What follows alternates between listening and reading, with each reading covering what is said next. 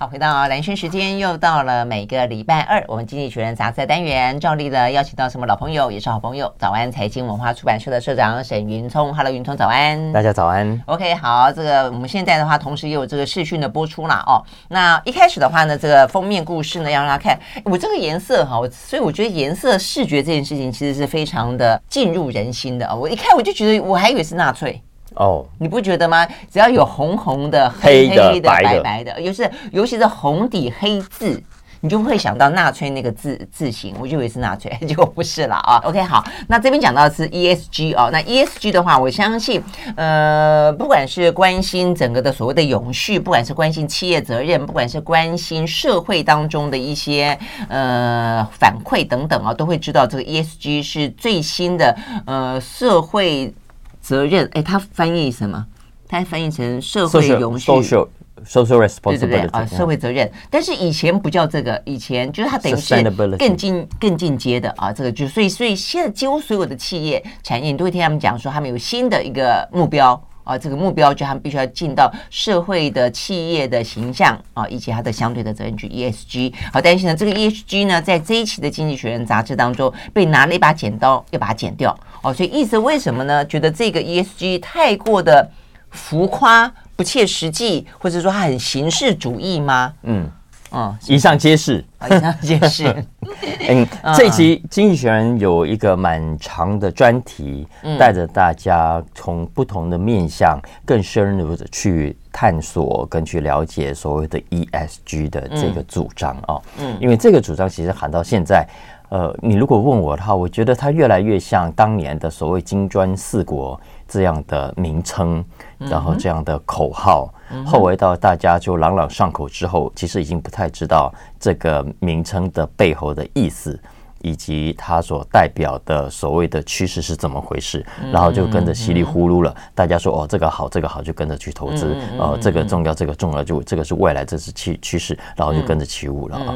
我觉得 ESG 现在也有一点走了这样的状况的的的感觉啊。嗯是啊，因为现在你看台湾也是啊，台湾这所有的一些不管是一些什么课程啊，有一些什么呃公关战略方案啊，有一些什么企业的什么什么呃资商啊，什么东西都是跟你讲 ESG 啊，没办法。因为呃，你越是会开口闭口 ESG 的啊，其实越是跟国外有接触的人，越容易呃有这样的倾向。嗯，因为没办法，的确在美国、在欧洲，很多的企业都在谈这件事情啊。所以 ESG 第一个 E 是 environment 环境，我们现在都知道环境很糟糕，非常重要。嗯，social responsibility 我们也知道，我们的社会从美国到英国到台湾，我们有太多的问题需要被解决了。再来 governance，也就是企业治理。那有太多企业，呃，乱七八糟，该顾员工的权益不顾员工的权益，该顾自己的社会责任也不顾啊，所以等等等，所以也就是说，我们的资本主义大家都看到了越来越严重的问题，嗯，但是呢，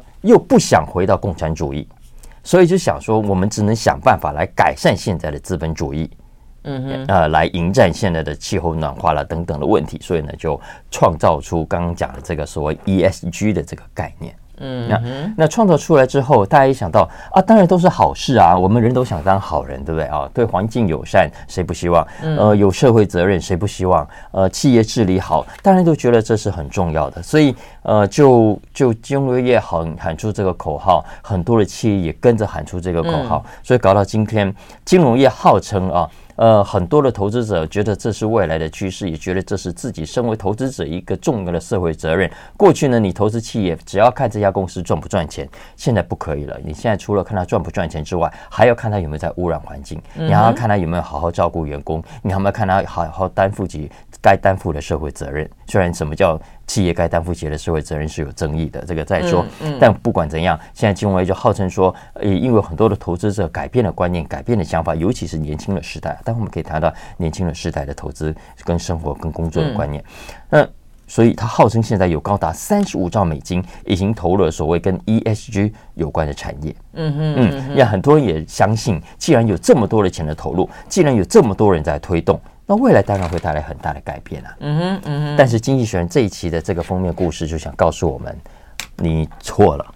嗯，不会 带来很大的改变，然后试图解释说为什么。其实我们现在已经看到了，呃，来自不同的面向对于 ESG 这个概念的批评。嗯，你看，你看，比方说像美国跟英国的比较右派的，他们认为为什么现在油价这么涨得那么凶？他其实就是就是觉得你们这些人呃一直在推动什么替代能源、新能源，然后没有好好的去把原有的能源搞得更有效率，呃，搞得更更更更低成本，所以这是高油价的元凶。嗯，再来也有人说，有太多的企业根本就是在以前讲洗白，现在叫洗绿。嗯，以前有黑道需要洗白，现在有很多污染的产业在洗绿自己。喊出这个口号之后，好像好像自己就已经对摇身一变。对对对对对，所以所以换言之，这是一个利益良好，但是问题重生的主张。嗯嗯，它主要的问题出现在好几个方面。呃，金选点出了三个根本的问题。嗯，OK，首先第一个，他说 ESG 这三个字啊。是个大杂烩，嗯，他把不同的社会问题掺揉在一起了，嗯哼，所以其实这不同的问题彼此是可能矛盾的，你会让企业自相矛盾的，嗯，举个例子来说，最近最有争议性的叫做特斯拉，嗯，OK，特斯拉算不算 ESG 产业？嗯。嗯。电动车照理说应该是吧？啊，当然啦、啊，当然啦、啊。所以电动车当然是相较于过去排放这么多废气的传统车汽车是环保的产业，但是，呃，它有 S 吗？它有 G 吗？他有 S 吗？他有他的社会责任，看你怎么去定义他。他怎么样的负起他的社会责任呢？他一下子说要买 Twitter，一下又不买，那是治理问题，是不是？但是说说说话不算话，对不对？真的，你这样子也算吗？这样子也算是抵触？那么当然不是啊。包括说，呃，主要其实现在西方企业对对他的批评是他的 governance，对啊，他的治理有可能有一些问题，基本上是一塌糊涂了。对，而且尤其回到这个一一一开始呃。就是它连一是不是真正的一？当然，很多人能讲说电动车它在制产制的过程当中，其实也消耗了相当程度的能源啦。嗯，没错啊，没错。所以，所以有人说特斯拉不能算 ESG 概念股哈。再来，这是刚刚讲第一个啊，因为它是一个大杂烩，嗯哼，所以它把不同的问题揉揉在一起之后，你让企业很难去被标准的、清楚的去定义它。嗯嗯。更何况第二个，很多的企业其实也言行不一。嗯，或者是透过各种的方式把自己包装成 ESG。举个例子来说，如果我是一家本来不符合 ESG 的，我本来是在污染环境的一个生产的公司，嗯，我现在如果把高污染的制成外包给另外一家公司，然后我利用的是呃我自己这边就没有污染，嗯嗯嗯，请问我算不算 ESG 的概念？嗯哼，OK，你把污染外包，或者你把成本外部化，嗯，你。这算什么 ESG 的概念啊？其实根本没没有在根本上解决。也许你自己的名声好听了，嗯，但是你并没有在根本上解决该解决的问题。嗯，再来第三个，呃，ESG 与否，其实现在也没有很客观的评估标准，对啊，就没有说我们现在看了很多的指标、很多的评评价、很多的平等，但其实用的标准都不一致。嗯，也因为不一致，所以容易被操弄。嗯，经济学人说明引述啊，其实有研究去去去调查过，呃，现在主要的六家平等公司，嗯，结果发现呢，这六家平等公司总共用了六十四大类七百零九项指标，嗯，结果绝大部分都是各说各话，就是各自用的指标都不一样，使用共同的大概只有十个共同的指标，所以换言之，你看你用你这个指标说它是好的 ESG，你用那套指标又说那些是好的 ESG。所以这个造成的结果，其实就是我们现在所看到了，很多的企业都在自相矛盾，嗯，然后呢，呃，让投资者觉得，诶，这是一个好的赚钱的趋势，其实你反而更模糊了未来重要的课题。对啊，其实你这样问我，我会觉得就是铺天盖地的 ESG，我觉得有点形式化了。嗯，就是因为现在被当做一个很主流的，代表说你是一个非常有一个未来性的呃社会责任的一个企业，就大家都喜欢，所以你想要镀这一层金。但是呢，这一层金怎么样被定义？其实就不知道嘛啊，那所以呢，要不然你就说，比如说，比方说你的绿电占比多少吗？还是说你的呃低碳的达成率多少吗？还是你去交换了多少的碳权吗？呃，我从这角度去看，我就看到说呢，台湾其实很多的就在讨论说，我也想要用绿电呢，嗯，但我绿电都被台积电买走了，那怎么办呢？那你说好，如果从这样角度看，如果说 ESG 里面的一，哇，那台积电做的最好，嗯哼，但是其他的呃企业没有想要做吗？他想做啊，他只是做不到而已啊啊之类的。那像这样子，到底怎么样去定义它？而且我觉得这种事情，如果当它是一个希望呃由内而外散发出来，你真正相信它，而且你真正去体现它，再变成一个变成目标化的话，我觉得对企业来说太容易把它当做一个什么什么 KPI 了，就我要定一个目标，然后呢我就往这个目标去做，结果呢一个就变成说它变得很形式意义，第二个的话呢很特别的是，我后来。慢慢觉得它成为一个产，它成为一个提供 solution 解决方案的一个商机。嗯，就好多公司，因为我后来发现，好多公司都打着我帮你 ESG，嗯嗯，嗯，然后哎，这门生意还不错哦，哦，所以呢，这门生意呢对企业来说，他也愿意买单呐、啊，因为你只要让我有一些 ESG 的成绩，呃，或者是有些标准达到，你刚刚也讲了，投资人就愿意买单啊，因为现在很多年轻人啊，很多人都觉得我应该有这样子的一个社会责任啊，有这样的一个地球公民的呃概念啊，所以对他来说。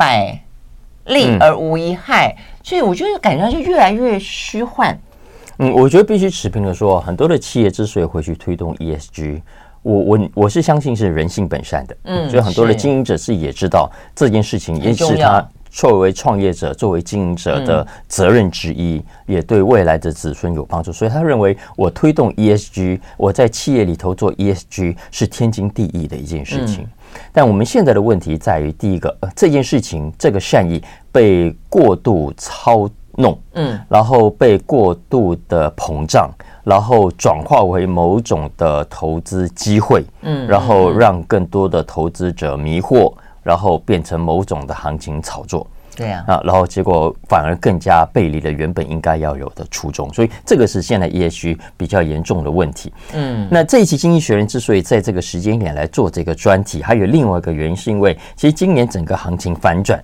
我们看到了很多的股市行，就是大家股票都不好，股价都不好嘛，所以 ESG 呢也吸引来的资金速度也放慢了。嗯，所以《经济学人》说，这正是一个还不错的反省的时刻。啊、哦，那怎么反省呢？要做什么样的事情？呃，如果我们刚刚对 ESG 有这样的批评的话，那该怎么做呢？经济学人的建议是：第一个，他认为应该要拆开 ESG 这三个字母，因为他认为 S 跟 G 呢，哦，所以要把它剪掉是个意思。是的，是的，是的。他觉得 S 跟 G 呢，其实各自企业都可以去做自己的选择。你自己定义你的社会责任是什么？你自己定义好的 governance，好的企业治理该做哪些事情，其实都有很清楚的标准的。啊，那你自己各自去做。重点是，大家唯一目前的共同点，就是因为我们都是地球的一份子，环境这个一才是共同的课题。嗯，尤其在这个节骨眼上，我们看到了欧洲被热浪搞得七荤八素的，而且热浪当然在欧洲不是新闻，过去这十几年来的确是温度越来越高，没有错。但更重要的是，我们看到第一个，现在热浪更频繁的发生，嗯，再来第二个，一旦发生，温度也越来越高，啊，所以有些人家里对不对，到凌晨醒来都三十几度。有人在说我，我们家在顶楼哇，睡了一晚，冷气拼命吹，还是一样。嗯，那还是在台湾啊，在欧洲很多国家是没有冷气，很多是家庭是没有冷气。对对对，我就几乎过的欧洲生活就是了，有冷气等于没冷气。再来再来，呃，这一波的热浪，你可以明显看到它分布更广。嗯，我看到 BBC，我看到很多的媒体都会去做那个图啊，那个温度图，整个欧洲你会看到红成一片，那个就像辣椒酱被打翻一样啊。所以，意思是说，经济学人认为，现在最迫在眉睫的是碳排放的问题，嗯，是环境的问题。所以，这个 E 啊，它还不是 environment，嗯，而已。他认为应该是 emission 排放的这个 E 啊，嗯嗯。那他锁定这个 E 也有很实际的原因，因为这才是更具体、呃，可测、可评估、可比较的一个重要的标准。因为每一家公司都可以算出自己的碳排放，每家都可以列出自己的碳足迹。OK，然后你真的要平等，要评价高低，呃，也很明确。OK，所以该改善的就改善，该创新的就创新，该去发明的就发明，所以股价该涨的涨，该跌的就跌。嗯嗯，他所以经济学他他以上讲的，其实他每我刚讲了很多的面向，他都有单独的一篇文章，嗯，做讲解释的更仔细，所以我很推荐大家关心这个课题的话，可以找这一期《经济学人》来看。嗯嗯嗯，对啊，确实，我觉得有关于这一些一的部分啊，就有关于这些环保、绿能、永续的部分，其实是真的应该被加强。但我觉得它的一些项目，我觉得它也应该让它更多元化，因为就像我刚刚讲的，如果说你用呃几个少数的为它的呃。指标，比方用绿电的呃比例，那这样子有些国家的绿电就是上不来，那大家怎么抢都都抢不过哦，所以你可能应该有很多种的呃，代表你愿意为这个地球尽一份心的方式哦。那这个方式当中，你可以去做选择。好，所以呢，这是 ESG。如果说你的企业也正在啊这个推行 ESG 的话，呃，希望它是一个呃不是呃那么的形式主义，而是真正的啊，就是自己该怎么去做，而且做得到，而且呢，事实上是有意义的事情。OK，我们休息，再回到现场。I like 好，回到蓝轩时间，继续和沈云聪来聊这一期的《经济学人》杂志。好，接下来呢，聊一个呢很美国的话题了哦，这个就是美国人为什么要继续追究啊？这云聪说这叫一六事件，我说 他什么是一六啊？原来是今年一月六号呢，美国的国会山庄事件啊，也就是呢，呃，在一连串的国会作证之后，你才赫然发现说呢，我原来是那一场川普还本来想要带领大家一起冲进国会的那个事件啊，幸好呢，后来他的幕僚制止。他哦，所以呢，嗯，到某个程度，他现在可能还可以维持一点点距离吧，哦，但是对美国人来说，虽然川普总而言之，哦，他到现在还是不断的去。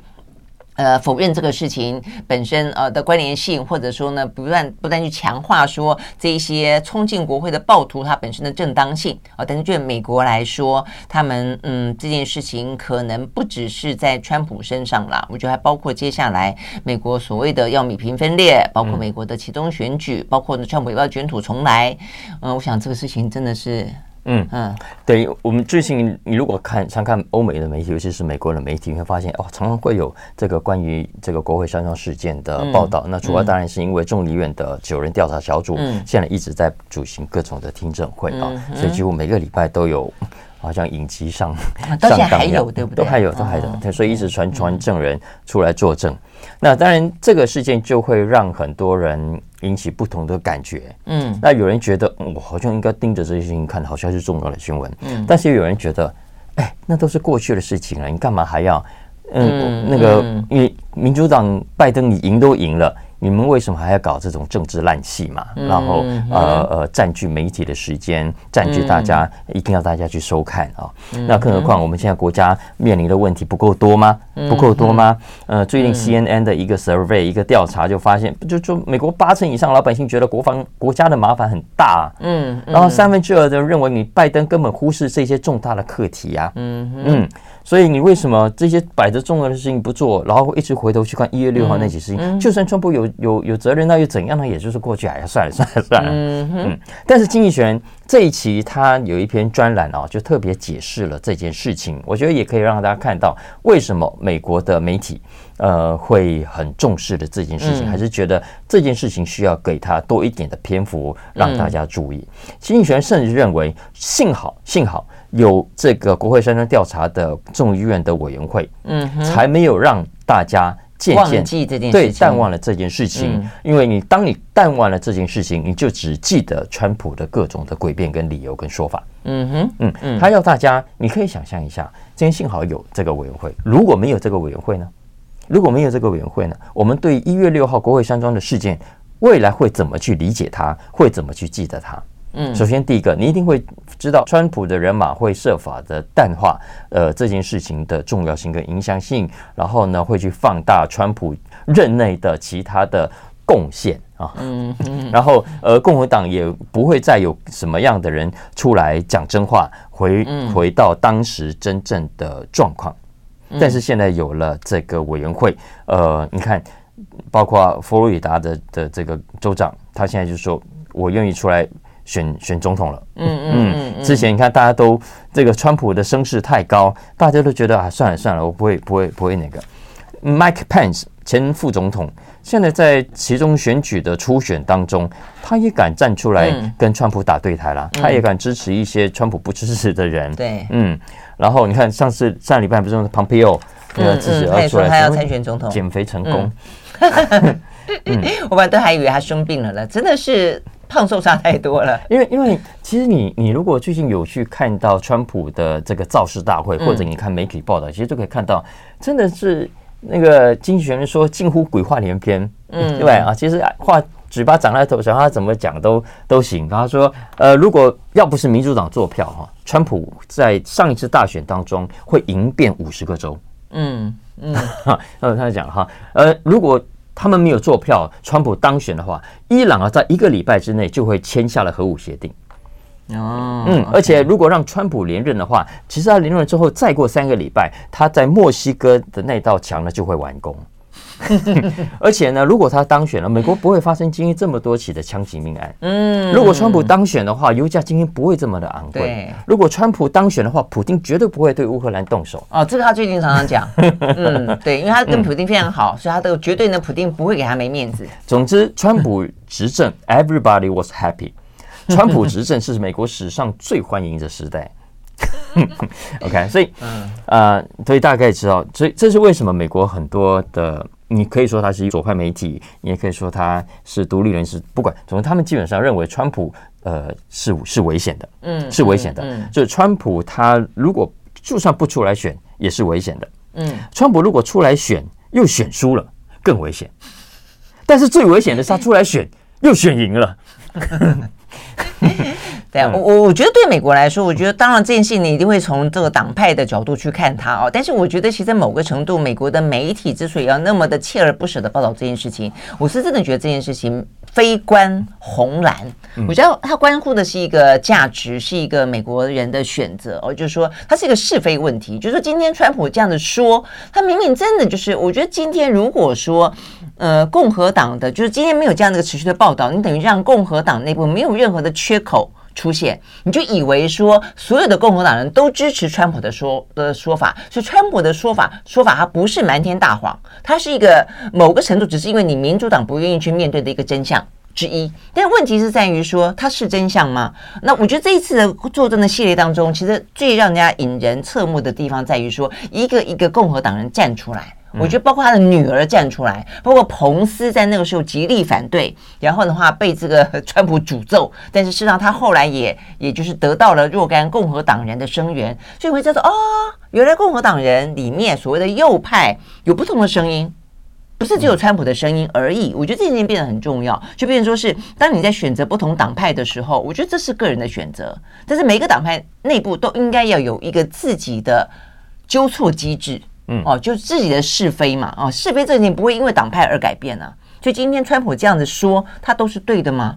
哦，那我觉得这一次感觉上就是说，在整个的过程当中，连他的女儿都说，他其实有劝过他爸爸。目前所有的证据没有看出来，你因为人家做票而落败嘛。嗯，哦，那所以我觉得这个事情就是代表说，就所有的人心里面有一个最基本的是非跟良心。我觉得这件事情其实是很重要的。嗯，但。那又怎样？其实现在共和党里面七八成以上的人还是觉得民主党做票赢了选举。那是因为支持川普的人，但好歹有百分之一二十二三十啊。嗯嗯，嗯对啊，因为先前几乎完完全百分之百，你就觉得是川普的天下，没有任何共和党人敢出来讲。嗯。或者站在川普对对，所以经济学人其实这这篇文章还是说了，你不要、嗯、也不要太乐观，不要以为因此就治得了川普。你说没有错，呃，像《纽约时报》当然就很开心的有一篇文章就说啊，现在有一半的选民一呃一半的这个共和党人嗯准备要放弃川普了。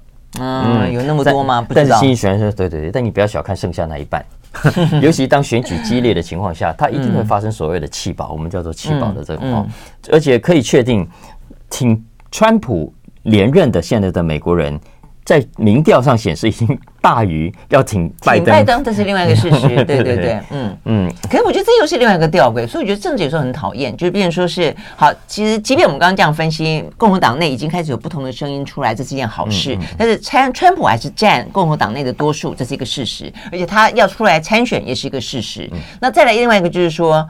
呃，政治里面常常这样子，我我自己这边够不够坚强，这里面这件事情，但对方如果比我弱，嗯，哎，我这边就可能胜出。对对对对。那现在重点在于拜登很弱，嗯，他的民调真的很低，哎，对啊，百分之三十几一个现任总统，那百分之八十几就要不要再参选连任？嗯，是史上这个民调支持度最低的，对啊，一个一个状态。所以这个美国民主走到今天这个地步也。也是令人大开眼界，我觉得，呃嗯、我觉得我们也只能说，在这个过程中继续的做笔记，继续的吸取教训。就是呃，就是一样，就是这是一个没有更坏，没有最坏，只有更坏；没有最乱，只有更乱的时代。其实你刚刚在讲 ESG 的时候，我就在想这件事情，就是资本主义走到某个尽头，就大家想要去挽救它，有各式各样的方法出来。所以 ESG 某个的概念，就是希望能够导正贪婪的贫富差距那么大的一个一个资本主义社会。其实某个程度来讲，民主也是走到了一个一个一个关键点。那问题在于说，怎么样子可以去？我觉得美国是一个所谓的民主大国，它怎么样去就是给世人看，我只示范那么一次，我的民主我怎么样导正回来？但现在的美国的民主，坦白讲，我觉得他的修正。欲振乏力，就是你你如果说你真的秀一次给大家看，目前我觉得这一场戏不太好看。我们我们以前都说啊，看政治算计，政治算计。我觉得以前的政治算计比较好看，嗯，你比较好像可以看到影集里面那种比较，哎，比较潜藏的、比较复杂的勾心斗角。现在的政治算计好像都蛮简单的，就是啊，谁能够赢我就选谁，对不对？啊，呃，谁能够不让对手赢，我就选谁。所以，我们党内就是说，以前可能大家要稍微的花点心思，你的立论、你的手段都够够缜密，有点战略就是了。而且至少要讲究一下形象，至少要讲究一下你 要说出个道理，对，摆出来的样子。现在不管啊，反正我咬你就可以了，我敢讲就赢啊。是啊，你这个说法又太古典了一点。现在的权力斗争也不太古典了。好，所以总而言之呢，嗯，我觉得这真的是很好。我们这个世代要面对问题真的好多哦。OK，休息再回来。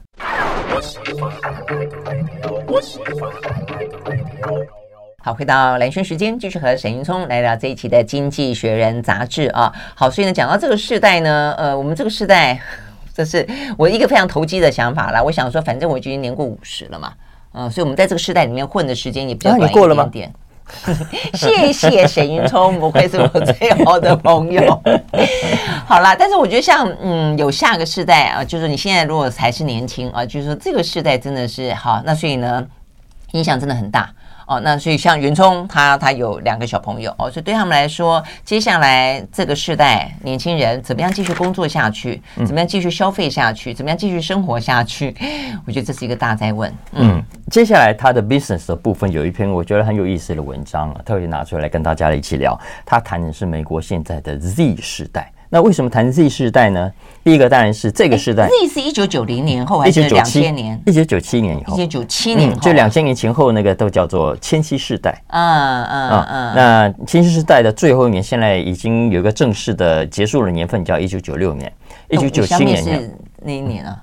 我以为是两千年为那个啊，没有没有，他们我们从 X 世代到千禧世代到 Y 世代，呃，然后到到现在的 Z 世代。那这个 Z 世代呢，现在已经你看九七年出生到现在大学毕业都已经刚出来社会了，工作了，而且而且他刚出来的社会的时那这几年就是正好疫情爆发的时候，真的是。那现在疫情刚没见的结束，那美国现在回头去看就业市场的时候，他们就回头就发现。Z 世代很特别的地方，嗯哼，嗯，为什么？因为我们现在包括台湾企业在内，你要吸引下一代的人才，你要吸引新血进入，现在几乎都是 Z 世代，是你应该要去了解跟认识他的啊。那 Z 世代现在第一个，你从就业率来看啊，它远远低于过去前面两个世代。嗯，你看 X 世代，也就是八八零年代出生的这一批，大概现在它的就业率在这个时候是百分之七十八。千禧世代呢又低一点，低了三个百分点，百分之七十五。Z 世代呢又比千禧世代低了四个百分点，只有百分之七十一。所以总共它已经比上上个 X 世代呢少了七个百分点。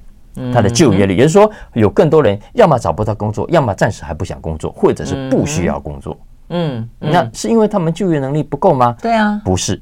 为什么？因为第二个，你如果来比他们在这个时候的教育程度的话。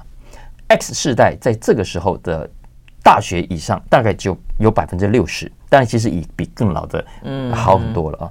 千禧世代百分之六十六，而 Z 世代。百分之六十六点二算是最高，它虽然比千禧世代只高出感觉一点点的比例，对不对？但是就人数上是高出非常多的，因为千禧世代这一批百分之六十六只有两百七十万人，但是 Z 世代是有三百二十万人，嗯，所以这三百二十万人是未来就业市场非常重要的一个生力军。嗯嗯，哎，你这样讲三百多，所以人其实并没有少。从这角度，并没有少子嘛，哈，对啊，还不错。所以这一批的 Z 世代，就人数来说的话呢，还蛮是一个生力军的。美国算是先进国家里面比较敢生的。啊，哦，你刚才讲在美国，对不对？我在美国，好，对，所以但问题就来了，所以他人数虽然多，但是为什么就业状况这么不妙？嗯，有几个重要的特色，至少在这一波的疫情后的复苏，我们可以看得到。第一个，这一批人呢，更加的，我们叫网络原生代。嗯，他们是网络原生代中的原生代，嗯、出生一出生可能几几个月大就开始玩，就会玩手机。我觉得是这样的，而且所有里面的功能他们都知道。对，所以他们在这两年中就发现这一批的 Z 世代啊，比所有的世代更都更加能够适应所谓的 working from home。嗯哼，也因为更容易适应，所以他们更不愿意待在很传统的 office 的公司。嗯哼，OK，嗯，这也意味着，这也意味着。如果你是公司，你是企业的话，嗯，你如果想要吸引这一批 Z 时代的话，出门是的，很显然，很显然你必须更有弹性，嗯，为什么？因为有一些工作如果是不能有弹性的，很显然他们不想做的。就像我们现在很多的年轻世代，太辛苦的、太太阳底下的、太流汗的、太脏兮兮的、太不体面的工作，现在很多的世代都已经不做了。嗯嗯，同样的道理。到了 Z 世代，不只是以上这些类型的工作他们不做，你就算要我把我绑在公司里，让我不能 working from home 的这种公司，我也不想待了。嗯哼，嗯，所以你看，现在像美国的金融业，这样其实就希望大家还是回到。银行里头去，不管投资银行去办商业，但很多人就宁愿辞职啊，对对对啊，呃，制造业，你当然要在制造的第一现场，你怎么说？哎，我来在家里遥控这个机器，不可能嘛？啊，呃，营建业啊，盖房子哪有不到现场的？等等了，好说类似像这样的行业。哎，但是你这样说哈，所以现在我觉得大家就穷得见变则通了哦，所以呢，现在的呃，可能是 X 世代、Y 世代就开始努力在想说，好吧，那你不来，那我就找 AI。AI 想把它替代，所以现在机器人的部分也越来越去进一步的研发，然后它可能必须要去应用到的领域也越来越广。嗯，没错，没错。所以，所以其实，在这一波的就业市场当抢人战的当中，科技业抢人的优势远远大于其他传统的产业。嗯嗯嗯，这也是重要的原因。因为它可以 work from home。没错，没错。而这也呃直接影响了这些孩子们他们对什么学科有兴趣。嗯哼，他们在英国的调查就发现，从二零一一年到二零二零年，呃，学 computer science 的，嗯，成长了百分之五十，嗯，学 engineering 的也成长了百分之二十一，嗯，所以你可以想象，啊，就这些你要去念其他看起来必须把我绑在办公室的，把我绑在工厂的，把我绑在第一现场服务业的，他们不再有兴趣了。嗯嗯，好吧，所以你有没有问过你们家两个小孩子？你发现他们的兴趣啊？那个还早了，不要讲我们家那两个，因为搞不好已经发展到，搞不好搞不好到已经发展到不晓得到到到什么样的局面了。未必未必，我觉得这种都是循环的，就是真的到再过十到十五年，那你要到你对啊，要到他们长大之后刚好循环回来，嗯，我觉得也不会那么快吧。嗯，也许是要回来，可是已经不再是昨日。啊，是是是，见山不是山的局面。对对对对对，所以所以但所以现在很多不是什么最佳 best employers，啊，最佳这个企业的这种公的调查嘛？因为以前呢，大部分都是什么大银行啦、大的顾问公司，现在啊，前十大当中都是科技啦、媒体啦这样的产业受欢迎。哎，所以我觉得试着去想象这样的一个世界哈，那如果说大家都挤到这一块去，然后整个的。社会就是，如果你有所谓的天平，天平上也只有两端，但整个社会可能很多端，但这个地方独独厚特别重，不知道会是一个什么样，一直往那边倾斜，不知道会怎么样。那其他的领域呢？未来到底是怎么样？都是机器人吗？还是都是？我我比较没有太担心了。我刚才讲说，就是 Z 时代的这个我倒也不会担心。我们是在分析。嗯，我听说 会怎么样？不会怎样，就是那边太重了，就会很多人就跑到另一边去来来平衡它。人没有那么笨。嗯，可是我我觉得像我们刚刚讲，见山不是山，就是说，我觉得也不见得它就会平衡，它会它会有一个发展，那个发展会呈现一个新的世界。就是说，它会怎么发展？它不会发展成原来这个样子。就是如果我们希望它是倒回来，我觉得不会。嗯嗯嗯，所以它会变成一个什么新的样子？同意同意，就是比方说。工厂不再是女工，而是机器人。嗯、那原本的女工可能去做其他的。什么女工没有男工吗？以前嘛，工厂真的是女工啊，没有任何歧视的意思，只是描述一个历史状态。因为要讲女工，我们又讲了另外一个呃一个场域，也越来越多女性的呃这个崛起啊。我们休息再回到现场讲女子运动，马上回来。I like 好，回到连线时间，继续和沈云聪来聊这一期的《经济学人》杂志啊。好，最后一个话题真的是要谈女子啊，这个女子的运动。呃，现在的性平当然都不用讲，大家都觉得越来越抬头，是一个本来就应该要这样子啊。这个就是啊，女性的人口啊，就这个相对来说本来就应该是占有半边天。但是呢，过去来说，因为运动这件事情比较是利。对不对？所以你不得不去面对，就是说，本来女生就比较没有力气啊。那但是现在女子属于女子的运动，她就好，反正不跟男生比嘛，自己跟自己比哦。所以这样的项目越来越多。嗯嗯，这是我这一期最推荐的一篇文章。啊，真的哈，这是他 International 栏目一篇蛮蛮有意思的题目，谈女性运动。嗯，因为今年呢是女性运动大爆发的一年。嗯嗯，为什么呢？这一期特别来谈谈几个原因。第一个。呃，这一届的欧洲女子足球锦标赛，英国表现太厉害了，对哈，他开幕赛就大败奥地利，然后接着打败挪威八比零，打败北爱。总之，呃，英国人都这样，本来就很爱足球，哇，如果自己国家赢了，当然就就就很热很热啊。嗯，再来就是我们现在正在录的时候，呃，环法啊，OK，呃，自行车赛，呃，男子组在刚好七月二十四号结束了，紧接着登场呢是为期连续八天的。呃，女子环法，嗯，女子环法，这是第一届吗？经济学人是第说是第一届，但嗯，我但这说是之前有，跟着我后来去查，好像说之前有说要办，还是有办过，后来停。嗯，但无论如何，这一届的女子虽然只有八天，但但一样是非常受到瞩目的啊。嗯，那另外其实不只是这个，嗯，英国的不只是足球，呃，今年三到四月间，纽西兰举行的女子板球世界杯。呃，其实收听、收看、收视去现场的观众也创下新高。嗯哼哼，嗯嗯，所以换言之，其实，在过去啊，呃，这个在体育赛事上绝对是男尊女卑的。嗯嗯，绝对是男性遥遥领先女性。给大家一个数字啊，这是二零一九年的数字，在美国呢的电视体育新闻报道的赛事当中，猜猜看，男子跟女子的比例相差多少？嗯，那一点多啊，九比一吗？嗯，答对了，就是五比五，五比五，九 十五比五，九十天哪，比我讲的还那个，因为九十五比零点五，老美很喜欢找过去的运动员，没错，来当他们的 anchor，就是这个转播。那过去运动员很多都是男男生啊，是啊，所以电视在美国电视新闻女子赛事只占了百分之五点四的 coverage，报纸更低，在英国的报纸呢，会报道女性赛事的女性比赛的只有百分之三。